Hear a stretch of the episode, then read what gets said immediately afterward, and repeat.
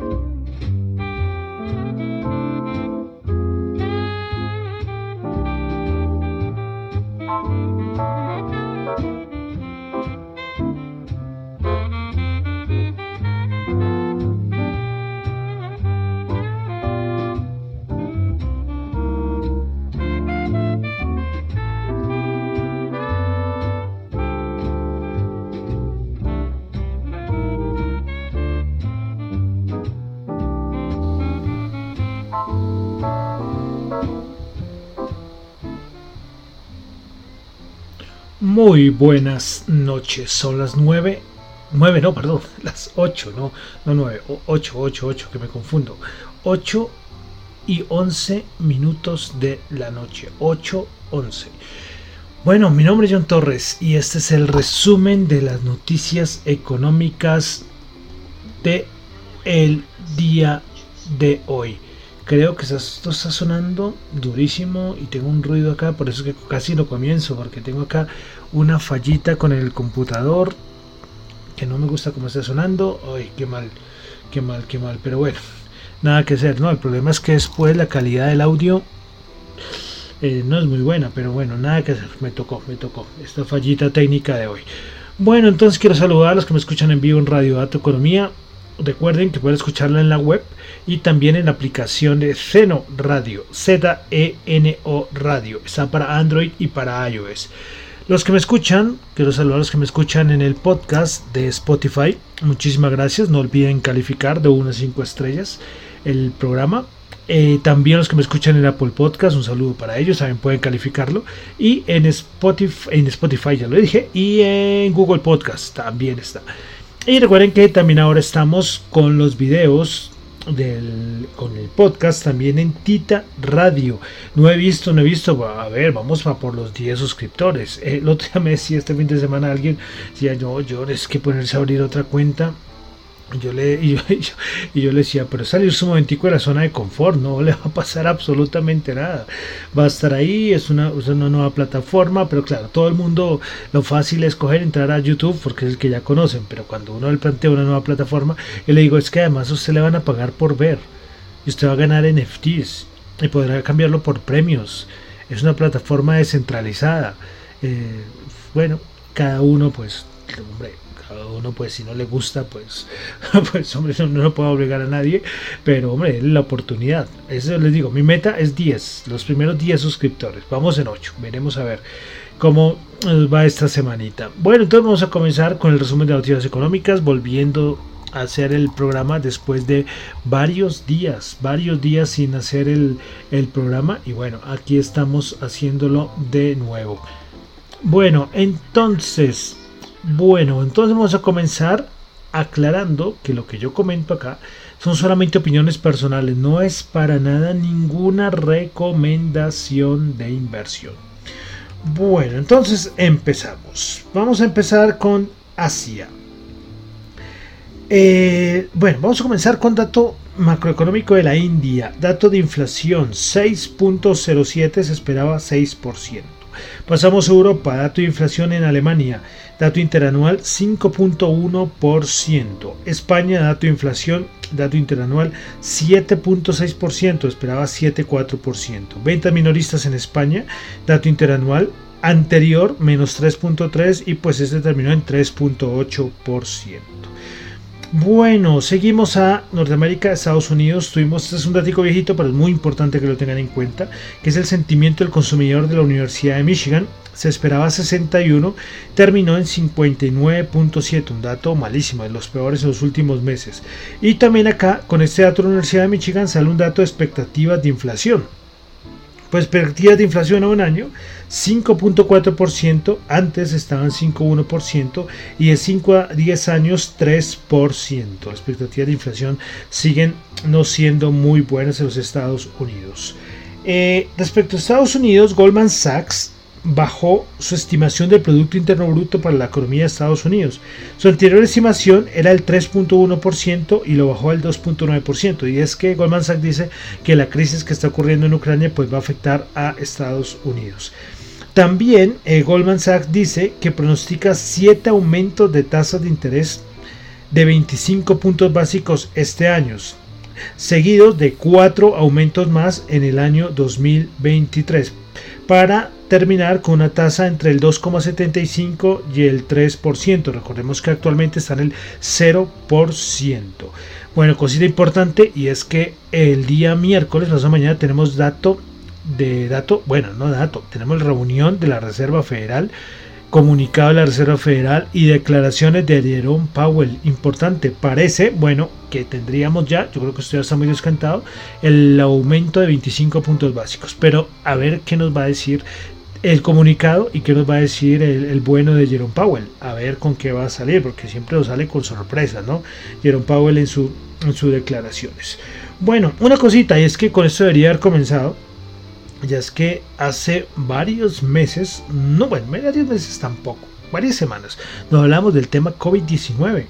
Y el punto es que volvió con fuerza en lo que es Hong Kong y especialmente unas regiones de China.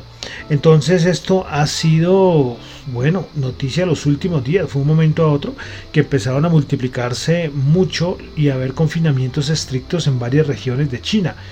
Eh, recordemos que China está con lo de su política de COVID-0. O sea, hay un paciente en una región, inmediatamente que toda la región confinan a toda la región.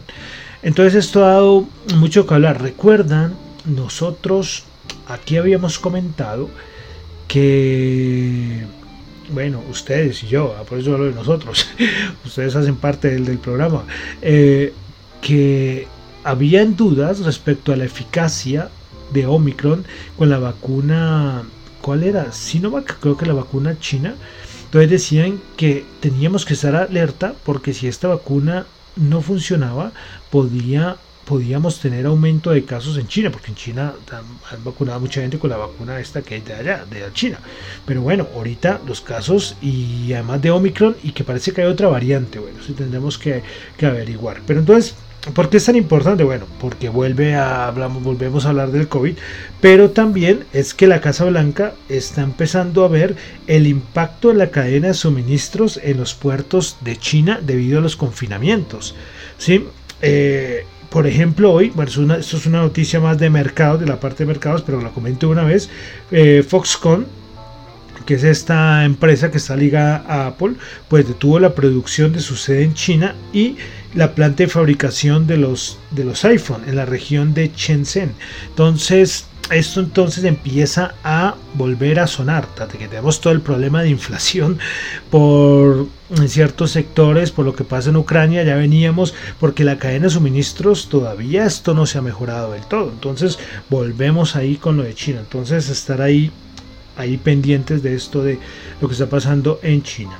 Bueno, de una vez entonces, eh, bueno, de Colombia eh, ahora, esto es una cosa, un comentario más político, entre comillas, y es que lo importante en estos días aquí en Colombia ha sido lo de las elecciones. Eh, ayer hubo elecciones aquí, elecciones parlamentarias, de las consultas para los candidatos, entonces eso ha sido el, tema. Entonces sí, solamente lo nombro porque sí una relación eh, económica directa, ¿no? Porque no hemos elegido un nuevo presidente, sí, pero bueno, lo comento y a ver, a ver qué pasa, escuchar las propuestas ¿no? De los candidatos a la presidencia. Pasamos de una vez a los mercados. Y a los mercados el día de hoy, pues volver a hablar del caso Rusia-Ucrania, este tema que nos lleva ocupando ya hace ya varias, varias semanas, ya más de dos semanas llevamos con todo este conflicto. Eh, me perdonan si hay un problema en, la calidad del audio, ¿eh? porque es que tengo un ruido acá del computador y me está afectando acá Por eso fue que comencé tan tarde el programa. Le había dicho que a las 8 comencé como 10 minutos tarde. Sí, perdonen, perdón. Por eso, a ver que no afecte mucho. Bueno, entonces, eh, ¿qué ha pasado? ¿Qué ha pasado? Eh, desde los últimos tres días, pues, primero, lo que se ha dicho es que Rusia y Ucrania estaban separados. Es que se, han seguido reuniendo, ¿eh? se han seguido reuniendo constantemente. Pero hoy, hoy eh, un delegado ruso dijo que habían tenido eh, avances significativos, lo cual no se había mencionado de cierta manera antes. y bueno, a ver, a ver si eso es verdad. Hoy por parte del, gobierno de Ucrania el asesor del presidente Zelensky dijo que si se llegara a un acuerdo de paz podría establecerse definitivamente pero en el mes de mayo. En el mayo, pero bueno, ya hay acercamientos y pues, pues bueno, ahí a ver qué pasa. Pero ahora hay muchas críticas es respecto a China. Eh, había varios medios informando que China podría ayudar a Rusia con todo lo que está pasando en Ucrania, porque una cosa es que estén reuniéndose, pero los bombardeos y esto sigue allá, unas imágenes espantosas de lo que sigue ocurriendo en Ucrania. Entonces, había había por parte de Estados Unidos diciendo que es que China podría en algún momento colaborarle a, Rusia. Y hoy y precisamente Rusia eh, China perdón China dijo no eso es mentira o sea que, nosotros le estamos colaborando a Rusia para tocar Ucrania no nada y entonces claro China ni ni critica a los rusos pero tampoco es que apoye mucho a los ucranianos de todas maneras el, ministro eh, no me tengo acá el nombre el ministro Li de China eh, dijo que para ellos era muy importante apoyar a Rusia y Ucrania en las conversaciones sobre el alto al fuego. Entonces, bueno, ahí queda la, la, cosa ahí que no sabemos cuál es el papel en verdad de, de China en todo este conflicto. Bueno, más empresas, más entidades siguen yéndose o deteniendo sus negocios en Rusia. El Citigroup y el Deutsche Bank también se suman a la larga lista de empresas que detienen sus operaciones en Rusia. También eh, varios, eh, Rusia ha tomado la decisión de bloquear, ya los había comentado la semana pasada, Facebook, ahora Instagram, eh, bueno, Meta, bueno, Instagram pertenece a Meta, entonces sería, pues, si todos los productos relacionados con Meta, también que YouTube, bueno, ahí los movimientos de, de Rusia.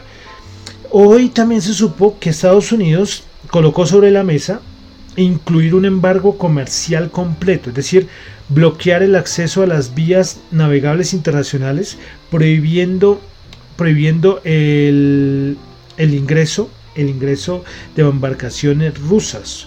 Y esto afectaría eh, productos como el níquel, el uranio, el titanio, entre otros. Entonces, Estados Unidos quiere seguir tomando más medidas contra Rusia.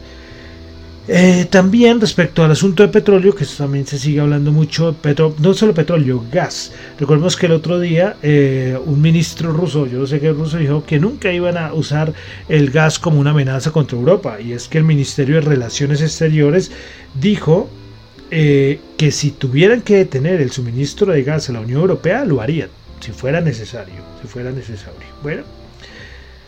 Eh, listo, respecto también a esto del asunto, recuerden que el asunto del petróleo es que nadie le quiere comprar petróleo a, Rusia, a Rusia por todas las sanciones que hay, ya lo habíamos comentado la semana pasada, y Sky Reuters informó que Rusia le está ofreciendo a India la oportunidad de comprar petróleo y otros productos básicos a precios muy reducidos. Y ojo, Nueva Delhi, la India, no ha descartado esta oferta por parte de Rusia.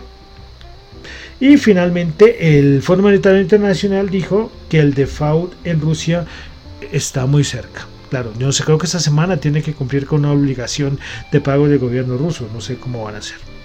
Entonces esto es la actualidad de lo que ha, lo que ha pasado las últimas horas, hasta los últimos días, podríamos decir, entre el conflicto entre Rusia y Ucrania, afectando, lógicamente, afectando muchos sectores de la economía.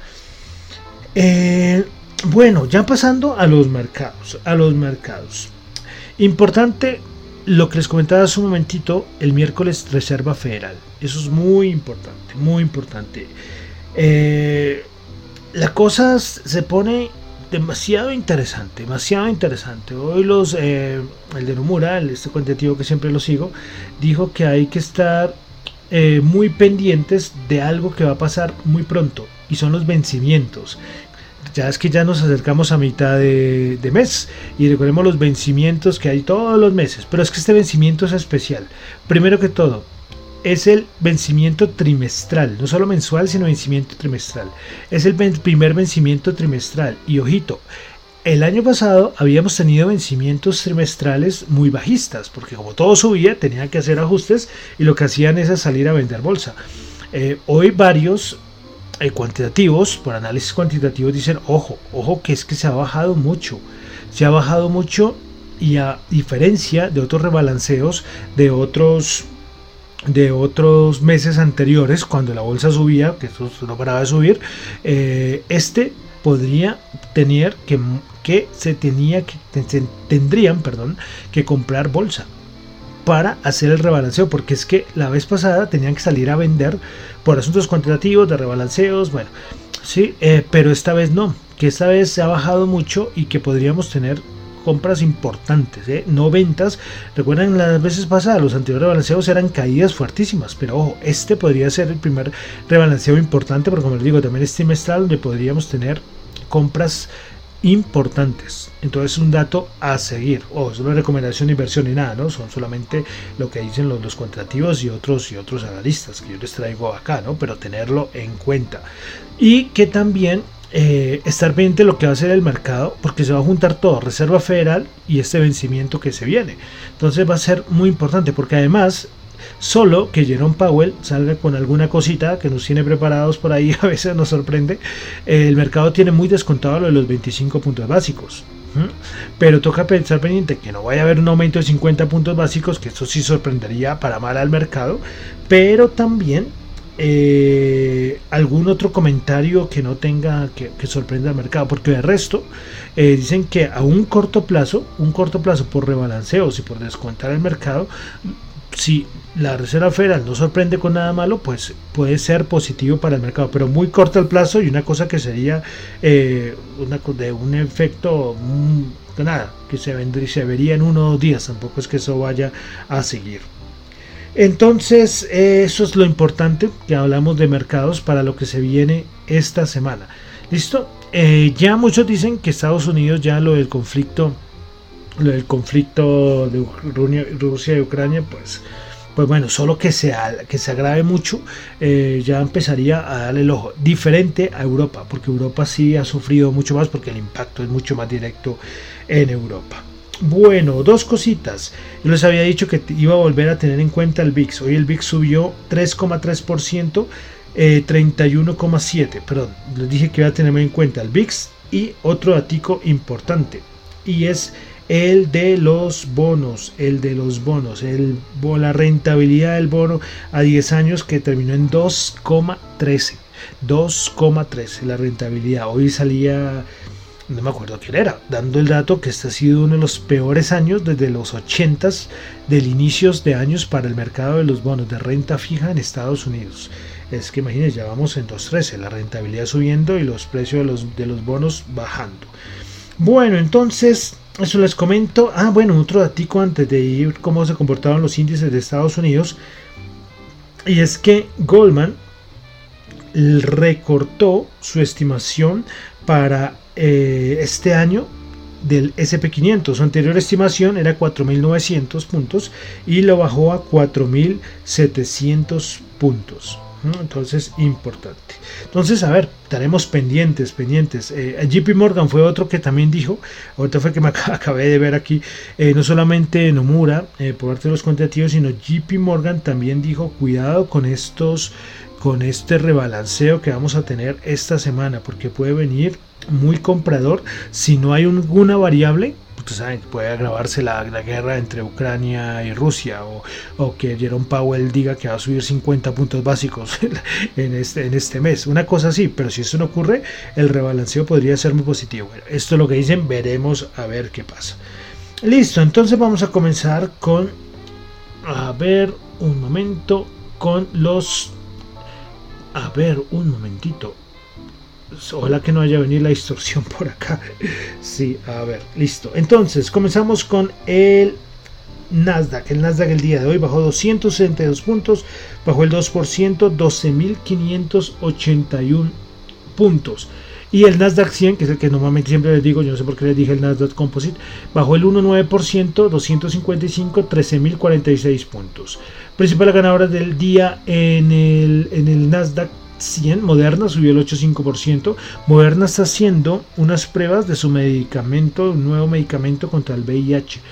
Bueno, Dexcom subió el 4,3% y Bake subió el 4%. Pares perdedoras, Pinduoduo bajó el 20%, JD.com bajó el 15% y Splunk bajó el 15%. Y aquí tenemos que mencionar que es que por muchas razones la bolsa china, es, las acciones chinas están cayendo cayendo pero con una fuerza impresionante, ¿eh? impresionante. Se había dicho que podía haber deslistes y ahora se le junta con lo del COVID, entonces caídas muy pero muy fuertes en China. Bueno, vamos a pasar ahora al al Dow Jones. A ver, un momento, espero que no haya distorsión, Dios mío, por acá estoy sufriendo, sí, que no haya distorsión. Bueno, el Dow Jones subió un punto, 0%, 35.945 puntos. para ganadoras en el Dow Jones, American Express subió el 9%, The Travelers subió el 1.9% y Coca-Cola subió el 1.84%. Principales perdedoras, Nike bajó el 4.1%, Intel bajó el 3.1% y Apple 2.6%. Apple muy afectada, como les comentaba, por las noticias de lo que está pasando en China. Bueno, vamos a pasar ahora al, al SP500. El SP500 el día de hoy bajó bajó. ¿Dónde está el SP500? ¿Dónde está? Se me perdió el SP500. Bueno, el SP500 ya. Bajó 31.07%, 4.173. Miren los niveles en que está el SP500, ¿no? Niveles eh, para tener ahí en cuenta. Bueno, entonces el SP500, principales ganadoras. Nielsen subió el 30.5%, Paramount subió el 14% y Signing eh, Jewelers 9%.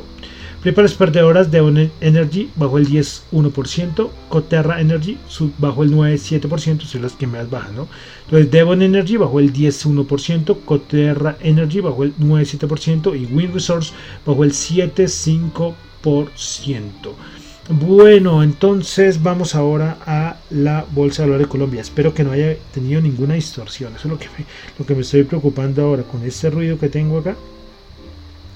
Bueno, entonces, Bolsa de Valores de Colombia, el MSCI Colca bajó 30 punticos, menos 1,9%, 1.517 puntos. Principales ganadores del día en la Bolsa de Valores de Colombia, Grupo Valor Ordinaria subió el 3,7%, Empresa de Teléfonos de Bogotá subió el 3% y Grupo Bolívar subió el 1,2%. Principales perdedoras, Ecopetrol bajó el 5,6%, Canacol bajó el... Principales perdedoras, ¿sí? Ecopetrol bajó el 5,6%, Canacol bajó el 2,6% y Bancolombia bajó el 2,2%. Vale decir que Bancolombia ordinaria. Bueno, vamos a algo de commodities. A ver si esto acá me funciona. Un momento. Listo. El petróleo, bajada fuerte del petróleo el día de hoy. El WTI alcanzó a estar por debajo de los 100. Cerró en 102, bajó 7 dólares el barril. Brent 105.9 bajó 6.5 dólares el barril. Oro también bajando hoy, 1955 bajó 37, bajando esos 2.000 dólares la onza. Bueno, vamos ahora a las criptos. Ah, bueno, siempre ahora que se me olvida, que decir el, dólar en Colombia. Dólar para el día de mañana 3.801, tasa representativa del mercado, bajó 25 pesos. Bueno, y Vamos con criptos, entonces Bitcoin subiendo el 2,3%, 39.000 está en ese momento. Ethereum va a subir el 0,8%, BNB subió el 1,5%, Ripple subió el 1%, Terra subió el, subiendo el 7,1%, Cardano subiendo el 0,8%, Solana subiendo el 1,8%, Avalanche subiendo el 0,08%, Polkadot subiendo el 1,2% y Dogecoin subiendo el 0,7%. Bueno, de cripto la noticia importante fue lo del Parlamento Europeo. Ayer salió la noticia y que hizo bajar las criptos fue porque apareció la noticia que pronto podían prohibir o banear, o sea, no sancionar, banear a Bitcoin y las criptos de prueba de trabajo. Eh, a ver, les explico, bueno, a ver si puedo explicar acá. Y es que no todas las criptos eh, los validadores o las transacciones se validan de una misma manera o se obtienen las criptos de una misma manera. Entonces hay algo que se llama prueba de trabajo. ¿Y qué es prueba de trabajo? Ustedes han escuchado lo de minería en Bitcoin. Sí, que esto es algo que es muy que es muy criticado por el consumo de energía y todo esto. Bueno, entonces Bitcoin y otras criptos, por ejemplo Dogecoin, Litecoin, Dash, Ethereum todavía eh, utilizan prueba de trabajo, es decir, necesitan tener equipos conectados 24 horas resolviendo algoritmos y así poder validar bloques. Bueno, el punto es que eh, en Europa, pues no sé, por asuntos medioambientales o bueno, otro tipo de políticas querían prohibir Bitcoin eh, y también prohibir todas las criptos de prueba de trabajo, es decir, para que la gente no, no utilice sus equipos de minería. Pero bueno, eso fue noticia de ayer y hoy salió que no, hubo votación y nada, eh, todavía Bitcoin sigue normal en, en, la comunidad, en el, por el Parlamento Europeo, eh, Bitcoin sigue funcionando en Europa normal y lo de prueba de trabajo también, pero ojo, esto tranquilamente puede volverse a debatir, pueden volverlo a votar más adelante y bueno, estaremos ahí pendientes. Entonces es la noticia más importante respecto a las criptos. Bueno, y con eso entonces termino por el día de hoy el resumen de las noticias económicas del día de hoy, lunes 14 de marzo. Recuerden que lo que yo comento acá son solamente opiniones personales, no es para nada ninguna recomendación de inversión. Mi nombre es John Torres, me encuentra en Twitter en la cuenta arroba Chu, en la cuenta arroba Dato Economía y al correo me pueden escribir lo que quieran enviar. Ahí ya me han enviado audios, ya por ahí están rotando en la emisora. Nuevos audios, de verdad, lo que quieran con el fin de educación económica, educación financiera. Aquí todo ese material es bienvenido, súper bienvenido. Entonces recuerden, pueden escribirme a radiodatoeconomía.gmail.com ¿sí? Y ahí cogen, nos contactamos, después le paso el WhatsApp, bueno, lo que sea. Listo, y continuamos, recordemos que estamos en nuestro recorrido musical de 1922 al año 2022. Hoy vamos a irnos con alguien muy conocido, el señor Carlos Gardel, con una canción del año 1926 que se llama Caminito. Muchísimas gracias.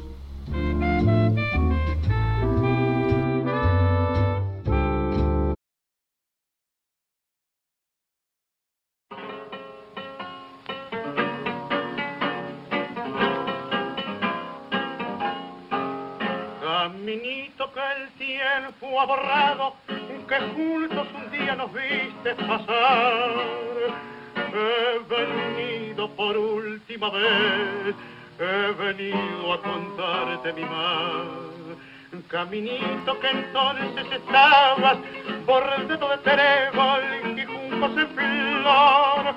Una sombra ya pronto será, una sombra lo mismo que el sol.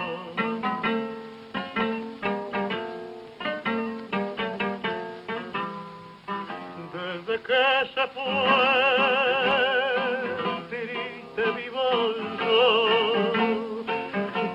caminito amigo, yo también me voy. Desde que se fue, nunca más volvió, seguiré su paso, caminito adiós caminito que todas las tardes feliz recorría cantando mi amor. No le digas si vuelve a pasar que mi llanto tu suelo regó.